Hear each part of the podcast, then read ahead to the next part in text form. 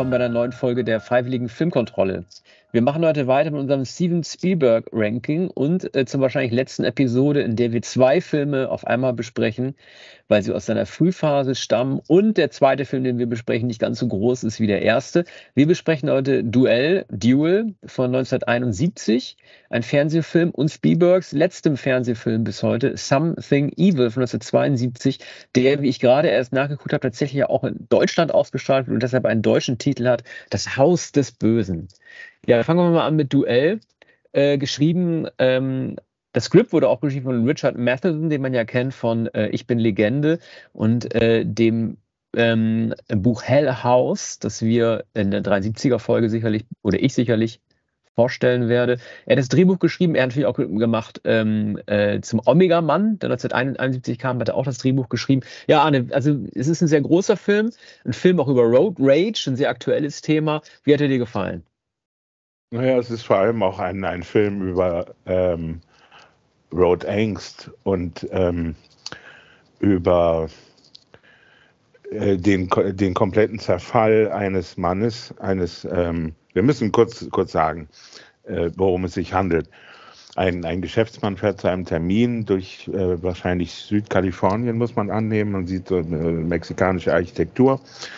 Es ist sehr heiß, die Straßen sind einsam, er fährt durch eine Wüstenei und es ist ein äh, sozusagen spießiger Geschäftsmann. Man erfährt dann, dass er am Telefon ist an einer Tankstelle, dass er sich am Vorabend mit der Frau gestritten hat und ich glaube, man sieht ein oder zwei Kinder in dem Wohnzimmer. Aber so die Frau sagt, nein, äh, es hat überhaupt keinen Zweck, dass wir dann noch darüber reden. Also er entschuldigt sich bei ihr und sie sagt dann, naja, du wirst niemals Stellung äh, beziehen, hat gar keinen Zweck. So, und dann legt sie auf. In der Zwischenzeit ähm, ist ähm, diesem Mann, gespielt von Dennis Weaver, aufgefallen, dass ein riesiger Truck, ein richtiger Monster-Truck mit der Aufschrift Flammable äh, immer wieder vor ihm fährt und dann immer mal wieder nach ihm fährt, aber immer wieder aufholt. Und, und dieser Mann, äh, nicht der Mann, sondern der Riesentruck steht an der Tankstelle und wir sehen Cowboy-Stiefel, wir sehen aber diesen Mann nicht. Und ähm, Weaver geht also wieder, ich, der, der Name ist, glaube ich, Man, der Nachname Man. Äh, Vornamen habe ich, hab ich vergessen. Vielleicht siehst du es gerade auf dem Bildschirm. Jedenfalls äh, fährt Dennis Weaver wieder auf die Straße und da ist wieder dieser Truck. Und, ähm, und der Truck wird immer aggressiver. Und da hat er eine riesige Hupe auf dem Dach und, und, und hupt zuweilen. Und dann merkt man also, dass ein Duell begonnen hat, ohne dass der äh, Mann äh, das gemerkt hat, ohne, ohne Gesundheit. Ja, danke. Hatschi. Ähm, mhm. Und man, man sieht in der Fahrerkabine, das ist sehr geschickt gemacht, eine verschmutzte Fahrerkabine. In der Mitte ist durch den Scheibenwischer natürlich ähm, äh, etwas zu erkennen für den Fahrer, aber man erkennt den Fahrer nicht. Man sieht ihn nicht, er ist im Dunkeln. Und, und, äh, und äh, Dennis Weaver erkennt ihn auch nicht. Er im Vorbeifahren versucht hat äh, zu sehen, ähm, wer dieser Widersacher ist. So. Und ähm, es wird, wird dann Zwischenstopp gemacht und ähm, er kehrt ein in ein Restaurant und ähm, auf dem Parkplatz sieht er wieder den Monster Truck. Nun sitzen aber ungefähr vier oder fünf Trucker in, in, in dieser Bodega. Und, ähm, und er fragt sich natürlich, welcher von denen könnte es sein? Die haben auch alle ungefähr dieselbe Statur und äh, verschwitzte Hemden und haben natürlich alle Cowboystiefel. So. Und, und dann wird, wird, es, wird es immer gewaltsamer. So, also kurzum, äh, der Film handelt davon, dass ein Mann in den Wahnsinn getrieben wird, der dann aber in, in seiner Panik über sich hinauswächst, weil er so verzweifelt ist, dass er eine, ein, eine ungeheure Wut entwickelt auf diesen Truck, auf, auf diese, dieses, man sieht immer nur dieses bedrohliche Fahrzeug. Und da gibt es so verschiedene Episoden, unter anderem auch mit, mit, einem, mit einem Schulbus, der, den äh, Weaver anschieben soll. Und dann steht wieder im Tunnel der, der Monster Truck und die, und die ähm, leuchten, die, äh, wie sagt man beim Auto, die, die Scheinwerfer blenden. Ja, die Bremsleuchten. Ja. Ja, äh, was, was, ich halt gut fand, ist, ähm, also ich musste die ganze Zeit immer an diesen Fahrer denken. Äh, Brad Easton Ellis hat ja etwas mal gesagt im Interview, ähm, dass ich für richtig halte, dass er viele der Horrorfilme der 70er Jahre den heutigen Horrorfilmen ähm, bevorzugt, weil sie nicht so psychologisieren und weil sie halt die Entstehungsgeschichte des Bösen nicht so zeigen. Ja, Brad Easton Ellis verweist immer darauf zu sagen, das Zitat hat er übrigens auf einem anderen geklaut. Ich weiß nicht von wem. Brad Easton Ellis tut immer so, als wäre es sein eigenes. Der weiße Hai aus der weiße Hai hatte ja auch keine Kindheit. So, da hat man ja auch nicht erklärt, wer das gewesen ist. Ja. Und so ein bisschen kommt mir dieser Truckfahrer und der Truck auch so ein bisschen vor wie der weiße Hai. Du hast ja auch schon erzählt von dem Flammable, ja. das immer so ein bisschen wie so ein Gruß hinten äh, an, dem, an dem Tank dran ist und ja. jeden dann halt auch so mitgrüßt und so.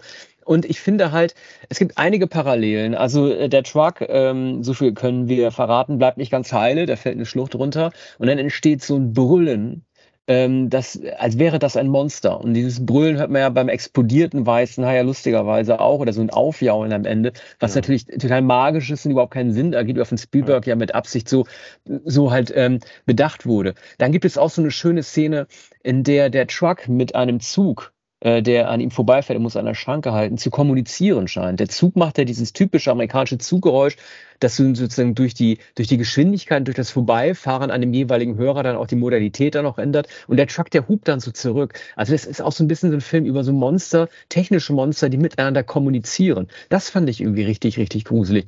Ähm, Nochmal kurz zu dem ähm, Man von, von Dennis Weaver gespielt. Ne? Ähm, das ist schon irgendwie äh, er hat irgendwie, also Dennis Weaver hat so ein bisschen die schwierige Aufgabe, Monologe halten zu müssen, weil er eigentlich mit niemandem richtig sprechen kann, während er diese qualhaften Sachen da erlebt in dem Auto. Ich glaube, Bruce Willis oder Robert Redford so als Gegenbeispiel hätten wahrscheinlich keine Monologe gehalten. Das war schon eine bewusste Entscheidung Spielbergs halt irgendwie zu versuchen, Weaver als jemanden da darzustellen, der mit uns vor allen Dingen so, so kommuniziert. Ähm, was ich nicht ganz verstanden habe, du hast ja auch erzählt, er hat mit, er hat mit seiner Frau gesprochen, ne? Äh, ist er eigentlich so aufgepumpt, Dennis Weaver, äh, weil das so ein unbefriedigendes Telefonat mit seiner Frau ist? Er ist ja vor allen Dingen noch nicht mal ein Anti-Held, er ist ja ein sehr großer Unsympath. Ich kann doch nicht mal unbedingt sagen, dass man dafür ist, dass er überlebt. Ja, man, man, kann, man kann wahrscheinlich nicht einmal sagen, dass er ein Unsympath ist. Ähm, mir scheint er äh, der, der Amerika durchschnittliche amerikanische Angestellte zu sein, der hier zu einem allerdings merkwürdig entlegenen Termin äh, durch merkwürdiges Gelände fährt. Er ist nämlich verabredet mit jemandem, ähm, bei dem er ziemlich pünktlich sein muss, was dann schon sehr bald äh, völlig aus, äh, ähm, außerhalb seiner Reichweite ist. Ähm, und, äh, über, und er sagt seiner Frau, wenn er mich nicht aufhält und, und es so schnell geht, wie ich denke, bin ich um 20 nach 6 zu Hause, was sie auch nicht glaubt. Er ist also wahrscheinlich ein Mann, der immer etwas zu spät kommt und der das nicht so richtig einhält. Und aber zugleich ist er natürlich ein, ein Durchschnittsmann, der Durchschnittsamerikaner, ähm, der Average Man. So sehe seh ich auch die Besetzung mit, mit Dennis Weaver.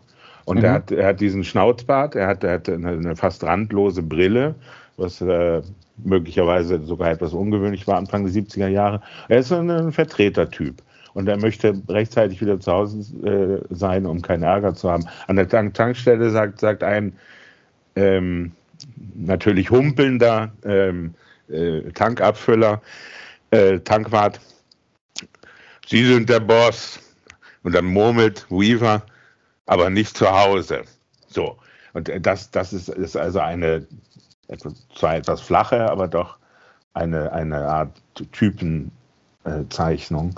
Ähm, dann ähm, macht Spielberg das sehr geschickt. Die Landschaft ist ähnlich wie in, dem, in seinem Kurz- und experimentalen Stummfilm Amblin von 1968, den wir besprochen haben. Ähm, und, und es sind alle amerikanischen Topoi oder Klischees an der Straße aufgereiht. Also äh, der, der Laden heißt, glaube ich, Chuck's Bar oder Chuck's Ranch. Es sind zwei oder drei Tankstellen. Natürlich humpelt der Tankwart. Dann ist, ist eine ähm, äh, dickliche Frau, die so äh, Schlangen hält und die betreibt auch eine Tankstelle. Ähm, die Schlangen ähm, werden dann äh, freigelassen oder die Käfige werden umgeworfen und dann entkommen die Schlangen und die Telefonzelle auf dem Gelände der Frau wird umgefahren. Also das ist fast äh, ist zwar katastrophisch, aber da hat eine gewisse Komik und und man man in dieser älteren ähm, ja so zwischen Hausfrau und merkwürdiger äh, skurriler Erscheinung sieht man auch so ein, also ein typisch typisches äh, Spielbergsches Idyll, was man äh, später auch im Weißen Hai äh, sieht, was in unheimlich Begegnung ist und was äh, natürlich in E.T. ist. Ähm, weil du gerade von Einflüssen redest, ich glaube, dass er auch sehr großen Einfluss gehabt hat auf äh, Jäger des verlorenen Schatzes 1981, also gerade die Truckverfolgungsjagden. Ich habe mich da äh, in diesem Kalifornien, in diesem Wüstenbild Kaliforniens oft auch an äh, das Ägypten äh, aus Riders erinnert, in der Indiana Jones der Bundeslage hinterher hetzt, zuerst per Pferd und dann mit dem, ähm, mit dem Truck, den er dann entert. Ich fand es halt nur ein bisschen schade, dass, äh, du hast ja erzählt, dass die Telefonzellen umgefahren werden und solche Sachen, dass dieser Truckfahrer, er zieht ja tatsächlich andere Leute mit rein. Also er fährt äh, diese eine Frau mit den Hühnern da fast um und er nimmt auch Kurs auf den Schulbus. Ich hätte es besser gefunden, gerade weil wir von Paranoia gesprochen haben, wenn, ähm, Fritz, äh, wenn Dennis Weaver der einzige gewesen hm. wäre, auf den er es abgesehen hätte, weil dann hätte sich auch die Frage der, der, ähm, des äh, Realitätsverlusts auch stellen können, ja. ob, ob der sich vielleicht nicht alles einfach nur eingebildet hat, aber dadurch, dass er auch andere Menschen zu den Zeugen macht mm. in seiner Gewalt hat, wird es ein bisschen schwach. Mm. Wobei, man muss ja sagen, äh, weil mich ja dieser LKW-Fahrer so interessiert hat, den Mann-zu-Mann-Battle, den traut er sich ja nicht. Ne? Als Dennis Weaver aus dem Auto aussteigt und sagt, jetzt, ich laufe jetzt auf den zu und gehe auf die Kabine zu, dann gibt dieser, dann gibt ja dieser Cowboy-Typ ja. in seinem LKW ziemlich schnell Gas und verpisst sich. Ne? Ja. Also so richtig mutig scheint er nicht zu sein. Vielleicht, Nein, ist, vielleicht ist es die totale Gurke, die da am Steuer sitzt. Und das ist halt so, was mich so an, an heute erinnert, weil ich von Road Rage gesprochen habe. Diese Wut, die, die, die heute alle haben, also nicht nur in sozialen Medien, sondern auch im Verkehr und so weiter, die nimmt das schon mhm. so vorweg. Ja, und ein bisschen auch den viel späteren Film mit Michael Douglas, Falling Down. Ja. Ähm, und und so, so viele Filme, die, ähm, äh, die davon, äh, von dem Wahnsinn des amerikanischen Verkehrshandels, vorbei hier ja gar nicht Stau das Motiv ist, ganz im Gegenteil. Es fahren keine Autos, keine anderen Trucks auf der Straße. Es sind, sind ähm, einsame Wüsteneien. Es gibt eben äh, zwei Züge, die vorbei donnern. Übrigens ähm, bei der von dir vorhin erwähnten Szene an dem Bahnübergang äh, ist, es, ist es dann der, der, der schiebt der Monster Truck das rote Auto, ein Plymouth übrigens von Dennis Weaver, ganz nah an die Schienen und der, der Zug ist dann gerade am Ende in dem Moment da, äh, so Weaver äh, nicht vom, äh, vor, äh, vor, den Zug fährt oder zwischen die äh, Schienen gerät, sondern dann erst wegfahren kann. Ne? Ihm mhm. gelingt dann die Flucht. So, und äh, die strukturellen ähm, die strukturellen Ähnlichkeiten mit dem weißen Hai sind, sind, natürlich verblüffend. Also man hat hier den Monster Truck, man hat auch so eine, so eine Art ähm, äh, großen, großen Wal ähm, oder eben äh, Hai und, und man hat die, äh, das langsame Aufbauen der Spannung.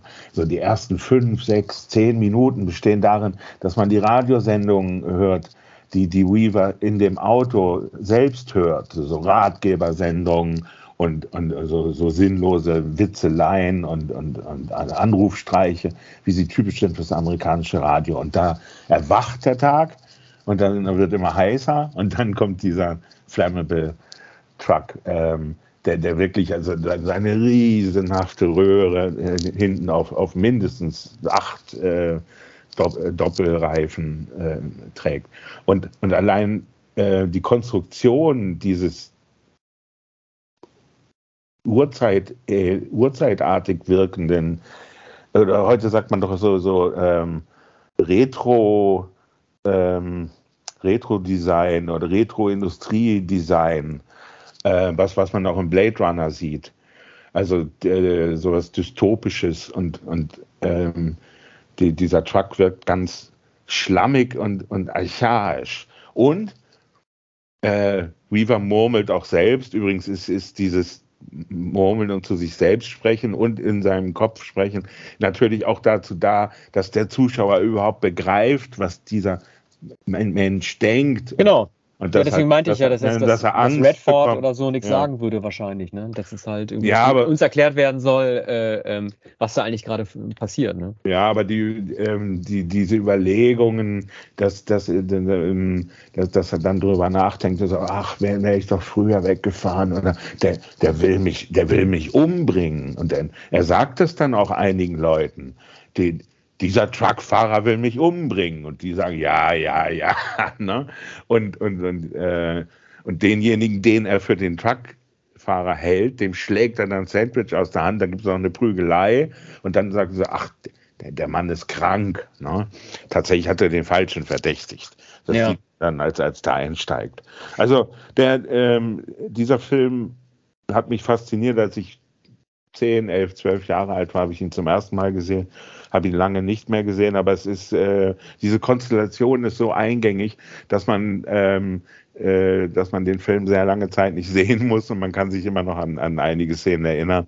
Damals hat es mich sehr erschreckt und, und jetzt äh, war ich äh, war ich doch sehr begeistert von der äh, ähm, Virtuosität, mit, mit der Spielberg die Kamera platziert hat. Denn er hat etwas, äh, er hat zweierlei. Äh, er filmt manchmal ähm, durch Reifen und durch Türen aus, aus dem Innen. Wir kommen gleich noch zu dem zweiten Film, bei dem das auch ähm, äh, gut erkennbar ist. Er filmt also durch, durch, Gegenstände und durch Hauseingänge. Das hat er von John Ford. Und er hat eine extrem tiefe Kameraperspektive. Er filmt, filmt oft von unten nach oben, wie, wie Orson Welles in legendärerweise in Citizen Kane. Was mich noch interessieren würde, ist, weil Richard Matheson hat das ja aufgrund eines, eine Kurzgeschichte, ich glaube, die ist in Playboy erschienen, ich weiß nicht, aufgrund einer tatsächlichen Erfahrung, die er machen musste, geschrieben. Er war ja äh, damals schon ein erfolgreicher Schriftsteller und ich frage mich, und ich konnte dazu nichts finden, ob ähm, er einfach auch oder welche Wellen dieser Film geschlagen haben könnte, was die Perspektive eines Städters angeht, der sich in der Natur nicht zurechtfindet. Das kann ja auch ein Thema gewesen sein. Also Im Büro hängst halt irgendwie, das ist ja in Amerika, ist ja überall eigentlich ein Thema. Auch wenn Großstädter in Deutschland halt aufs Land gehen und da total aufgeschmissen sind. Das hätte mich nochmal interessiert, ob es auch ein Kommentar dazu war, was eigentlich ähm, auf den Straßen passiert, mit, ich weiß gar nicht, ob es Kalifornien war oder Flyover Country, aber da, wo halt keine Zivilisation mehr ist. Ja, ja, durchaus. Der ist ein, ein eindeutig Städter, der, der äh, immer einkehrt und der auch dauernd voll tanken lässt an, an der Tankstelle. Und, und, und man, man erkennt, wenn er flüchten müsste in die Wüste, dann könnte er, könnte er da nicht überleben. Er wirkt auch sehr hilflos. Einmal muss er von der Straße, also weil der Truck auf ihn zufährt, muss er sein Auto eigentlich im Stich lassen und, und, und, und läuft dann ein paar Meter, kehrt dann aber wieder zurück. Also der, der Film ist natürlich an die Straße gebunden. Das hätte keinen Zweck, äh, anders als bei anderen Filmen, ähm, zu zeigen, wie sie dann in, in, in die Wüste fahren. Das ist, ist ein Film, der ganz und gar an die Straße und, und äh, das, was an der, an der Straße, die wenige Zivilisation, die dort ist, ähm, davon äh, handelt der Film. Also äh, hat, hat mich begeistert und äh, allemal vier, viereinhalb Sterne. Ey, das ist richtig gut. Also ich gebe ihm vier. Ich wollte noch abschließend sagen, wegen des Zweikampfs, ne? deswegen heißt der Film ja wahrscheinlich auch Duell und nicht irgendwie The Hand ja. oder sowas, ne? Weil das ja tatsächlich so, äh, weil ja Dennis Viva an der Aufgabe wächst. Ne? Deswegen wird es ja tatsächlich ja. Auf, Augen, auf, Augenhöhe Duell und nicht einfach eine Jagd. Das sollte der Film halt auch reißen können. Es gibt, äh, es gibt hm? Er, er, nimmt, er nimmt das Duell dann an. Also man, man ja. sieht dann auch an seiner Mimik und, und ähm, als er wütend geworden ist, dann nimmt er das Duell an. Mhm. Gut, also du gibst ihm 4 äh, bis 4,5, ich gebe ihm 4. Äh, ich schätze mal, das werden wir beim nächsten Film nicht direkt sagen können. Äh, Something Evil, Haus des Bösen. Erschien 72, kurz nach Duell und war äh, seine letzte Arbeit fürs TV. Äh, nun war das Jahr 72 eins, das ein Jahr vor dem Exorzisten war, allerdings schon drei Jahre nach Rosemary's Baby und äh, Die Nacht der lebenden Toten, also sprich alles Filme, in denen äh, Kinder als das Böse dargestellt werden, die man nicht so richtig versteht, deren Gedankenleben man nicht mehr versteht. Die Emanzipation, das sexuelle Aufbegehren, das Älterwerden und überhaupt der Generationswechsel der 68er. Nur in diesem Film, der gegenüber äh, Werken wie Exorzist oder Rosemary's Baby halt auch ein wenig bieder abfällt, kommt das alles nicht so richtig zum Ausdruck. Ähm, ich will jetzt nicht sehr behornblasen, wie die meisten Kritiker auch, aber es ist tatsächlich leider nur ein mittelmäßiger Film. Ja, es ist ein mittelmäßiger Film, mittelmäßiger Horrorfilm mit ähm, äh, einigen interessanten Momenten, unter anderem dem, dem Auftritt des ähm, äh, alten Ralph Bellamy, einem Schauspieler aus den 30er Jahren, der in Komödien vor allem mit Cary Grant äh, gespielt hat, der hier sehr gut ist als, als ähm, älterer, schwerhöriger Mann, der ähm, äh, äh die Spintisierereien der jungen Frau, also der ihr die erst zum Teil einredet und zum Teil dann bestätigt, was sie sagt, nämlich, dass das Haus verflucht ist. Und, und er sagte, wenn, wenn, es, wenn es Gott gibt, dann gibt es auch einen Teufel. Das glaubt mal. So. Und der, ähm, der Mann der Frau, ein, ein, ein Werbemann, der in der Stadt arbeitet und äh, dem, den sie dazu überredet hat, dieses Haus, das zwei Stunden außerhalb von New York City ist, zu kaufen, ähm, der glaubt das alles nicht, hält seine Frau zum Teil für überspannt. Mm, mm, zum Teil, da macht sich natürlich auch Sorgen, da fährt er immer in die Stadt und arbeitet und sie ist allein in dem Haus. Und dann ähm, ist aber nicht ganz klar, ist das Haus, in dem vorher natürlich jemand lebte, der, der, sich, äh, der, der sich dann umgebracht hat, glaube ich, oder der, der, der in den Tod getrieben wurde. Äh, ist das Haus das Entscheidende oder am Ende heißt es dann, äh, der Sohn, der sehr auffällige rote, wallende Haare hat und, und auch so fast aussieht wie eben ein Jahr später das Mädchen im Exorzisten, oder ob der Sohn besessen ist. Denn am, am Ende heißt es, he's, he's the devil's own. Mhm. Es gibt und, einige, und, Entschuldige. Und er zerrt seine Mutter dann auch in, in, so ein, in eine Art in eine Art äh, Clinch oder einen Schwitzkasten. Ja. Und, und es zieht, zieht, ein Sturm auf angesichts des, des äh, satanischen Sohnes. Ja, es gibt einige Sachen, die ich gut finde. Also an dem, an, an dem satanischen Sohn. Es gibt ja so eine Art Pentagramm auf dem Kinderboden, so eine Art Schutzzone. Das hat mich schon so ein bisschen erinnert an, an Satans Beschwörung, wie man sie in heutigen Filmen mal sehen würde, wie bei Shyamalan oder bei Ari Aster. Das sind so Vorweggreifungen dieses ländlichen Horrors, äh, die ich gut finde, die 1972 auch nicht unbedingt zu erwarten äh, gewesen sind. Ähm, aber so einige Sachen sind dramaturgisch nicht gut gelöst. Also zum einen äh, diese Figurenkonstellation einer Frau, die mehr weiß als der Geschäftsehemann, der ständig auf Geschäftsreise ist. Das ist irgendwie ja, auch. Aber, äh, weiß sie mehr, also sie liest natürlich in alten Schriften. Ja, ja, genau. Ja, aber sie ahnt ja mit alten, sie, sie, okkulten Schriften. Ja, sie hört das ja alles. Sie hört ja irgendwie vor allen Dingen auch immer, die, die Kinder spüren ah. ja auch mehr, nur der abwesende Mann nicht. Und dann gibt es ja dieses schreiende Kind oder eine schreiende Katze, was sie immer ja. nachts hört. Äh, der Ursprung oder die, der Zusammenhang zwischen diesem Lockruf, dieses weinenden Kindes, äh, das sie dann nie findet, dieses Geisterkind, ähm, das steht gar nicht in einem Zusammenhang mit dem Ende. Also es wird überhaupt nicht erklärt, warum sie von diesem weinenden Monster, mhm. weinende Katze oder weinendes Kind, ich weiß nicht, was es sein soll, immer wieder in die Scheune gerufen wird. Es gibt überhaupt mhm. keine Erklärung und keinen Zusammenhang zum, zum Endmonster am Ende, weißt du? Ja, richtig. Also ja, wie gesagt, entweder ist es das Haus, das Haus hat ja. das Haus ist verflucht, oder der Sohn ist besessen und, und, und äh, satanisch. Und, und am, am, am Ende äh, ist es eben der satanische Sohn, den sie. Nein, das will ich, will ich nur nicht sagen. Aber sie, sie, verstößt den, sie verstößt den Sohn nicht. So, mhm. der Sohn bleibt im Kreise der Familie. Das andere Motiv ist, der, dieses Jaulen, der, dieses heulende, winselnde äh, Kind, dieses schreckliche Geräusch, das ist ja in den Einmachgläsern, zweimal in den Einweggläsern. Zweimal sieht man, dass sie, äh, dass sie einen Schrank öffnet und dann, dann sieht sie äh, Gläser mit irgendeiner Masse und darin soll, soll, sich wohl dieses Kind oder der Geist dieses Kindes befinden und sie erschrickt schrecklich. Aber das wirkt nicht richtig motiviert, dafür hatte Spielberg also Spielberg war, war ja äh, kein Genre-Regisseur, ähm, der ähm, solche Horrorfilme hätte inszenieren können. Aber dafür ist es sehr gut gemacht. Schauspielführung, der, der ältere Familienvater, die noch jüngere, auch nicht ganz junge Frau, die auch Malerin ist, ein bisschen versponnen. Der alte Mann Ralph Bellamy und der hat wiederum einen Enkel, der auch der, der also der Frau etwas über das Haus erzählt und der selbst etwas unheimlich wird, sodass man in Spannung gehalten wird. Es ist ein, äh, ein Fernsehfilm 1971 oder 72, 72 wohl. 72. Hm. Und eine Stunde 15 Minuten. Und so lange hält die Spannung gerade. Ne? Also Spielberg hat sicher auch äh, von Polanski und, und äh, Rosemary's Baby gelernt, äh, da merkt man, äh, dass er sich da einiges abgeschaut hat, auch von äh, Tanz der Vampire. Ähm, ja, und, aber ich finde, äh, das, auch das ist den Vorwurf, den ich äh, Duell machen würde. Es gibt auch hier wieder einen unrealistischen Perspektivwechsel. Es gibt ja so ein Paar, das im Auto umkommt. Ne?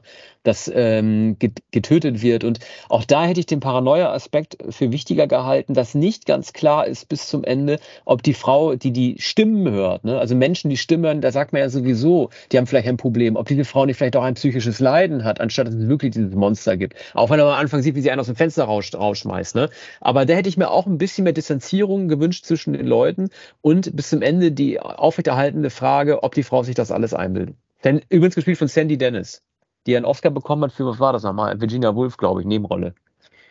Oh. Ja. 66, 66. Genau, genau dann kommen wir in den 60ern. Hm. Ich, ich wollte noch kurz was sagen zu Spielberg in dem Geisterhaus. Ne? Er hat ja tatsächlich zehn Jahre später und wir werden ja über Poltergeist noch sprechen, weil das ja im Grunde genommen auch ein Regiefilm von ihm gewesen soll. Also mehr von ihm, weniger von Toby Hooper. Er hat es ja nochmal probiert mit Geisterhäusern. Und das war 82 mit Poltergeist auch sehr, sehr gut. Und dann hatte man sogar überlegt, ob man den dritten Indiana Jones irgendwie in einem ähm, äh, verwunschenen Schloss, in einem Geisterschloss ansetzen sollte. Aber Spielberg hat gesagt, ich habe jetzt genug von den Geisterhäusern und hat sich dann dagegen entschieden. Also Spielberg hat schon diese, diese Idee des Geisterhauses, Spukhauses nie ganz aufgegeben danach. Vielleicht auch, weil er gewusst hat, dass dieser Film nicht hundertprozentig überzeugt. Mhm, mhm. Ja. ja, also trotzdem nicht, nicht sein Genre, äh, würde ich behaupten. Aber äh, als Fingerübung, er musste damals natürlich auch äh, Fernsehfilme drehen. Duel wurde, wurde, begann auch als Fernsehfilm oder war als Fernsehfilm angelegt und, und wurde dann in einer erweiterten Fassung oder wurde jedenfalls dann auch fürs Kino genommen. Der, der Film ist ja auch nur 70 Minuten, glaube ich, lang. Und damit also etwas zu kurz. Mhm. Einerseits. Also, Andererseits mhm. denkt man, ist genau richtig. Ja. Was würdest du dem Film geben? Ich gebe ihm drei. Drei, ja. Drei. Ja, knapp Gut. drei. Hm ab der nächsten Spielberg-Folge, es geht weiter mit dem äh, Sugarland Express, den ich für unsere, äh, unseren Podcast jetzt zum allerersten Mal gesehen habe. Ich glaube, das ist der einzige Spielberg-Film, den ich von noch nie mm. gesehen hatte. Mm. Ich dachte mal, der handelt wirklich von einem Zug, aber er handelt nicht von einem Zug. Mm, nee, das, das ist eine andere Art von Express. Ja. Er, hat, ja, alles genau. äh, demnächst, ähm, wenn wir über Sugarland Express 1974 sprechen. Bis bald. Vielen Dank fürs Zuhören.